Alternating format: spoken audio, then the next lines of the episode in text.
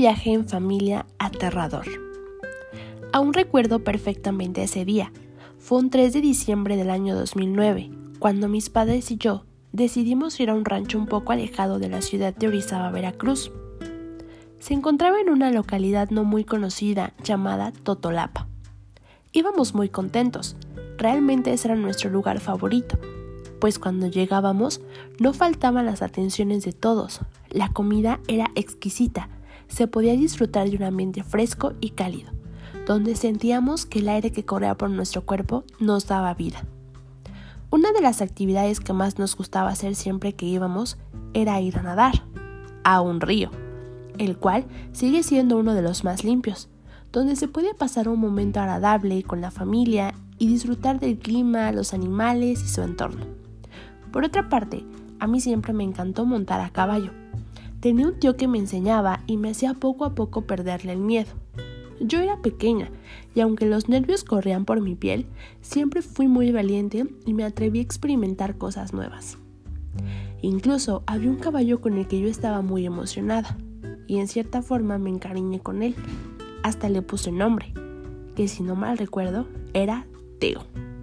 Él era grande, color café, tierno, se dejaba acariciar y era muy veloz. Nunca lo olvidaré.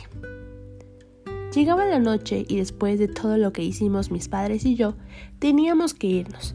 Pensábamos en quedarnos a dormir, pero mi padre es doctor y al otro día tenía que estar presente temprano para poder atender a un paciente.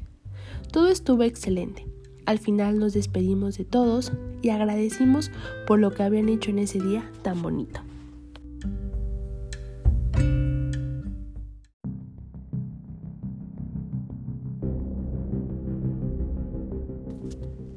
Ya en el camino yo iba muy cansada por todo lo que hice, así que decidí dormirme en el camino.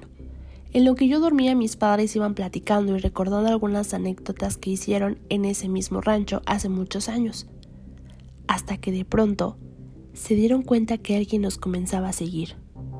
Era una camioneta negra de cristales oscuros y al parecer eran dos hombres los que venían en ella. Mi padre se comenzó a extrañar y trató de tomar otro rumbo para que ya no pudieran seguirnos, pero desafortunadamente solo había uno que se podía seguir. Entramos a una terracería, lo cual fue nuestro peor error, ya que todo estaba solitario y no había nadie que nos pudiera auxiliar. En ese momento mi padre decide pararse y la camioneta se estaciona atrás de él.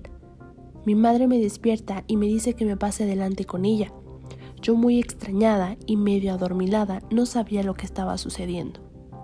Los dos sujetos se dirigieron a la ventana de mi padre. Venían armados y le dijeron que lo conocían, que tuviera cuidado por dónde andaba, pues había gente que lo estaba buscando, porque pensaban que tenía dinero. Nos quedamos callados y sin aliento.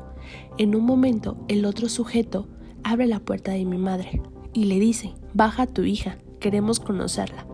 Yo comencé a llorar, no sabía qué estaba pasando. Los nervios recorrían toda mi piel. Una vez que me vieron, les dijeron a mis papás, suban de nuevo, se pueden ir, los estaremos vigilando y cuidando, porque a ustedes les quieren hacer daño. Mi padre nos subió inmediatamente y arrancó la camioneta lo más pronto posible, cuidando que ya no nos volvieran a seguir. No entendían qué había pasado o quiénes eran esos sujetos. Lo que sí puedo decir es que fue una experiencia terrible. Llegamos a casa asustados, llorando y esa noche no pudimos dormir. Después de todo lo bonito que habíamos pasado, se convirtió en angustia, temor, preocupación y miedo, porque por un largo periodo de tiempo mis padres y yo no estábamos tranquilos, y la ansiedad nos atemorizaba cada día.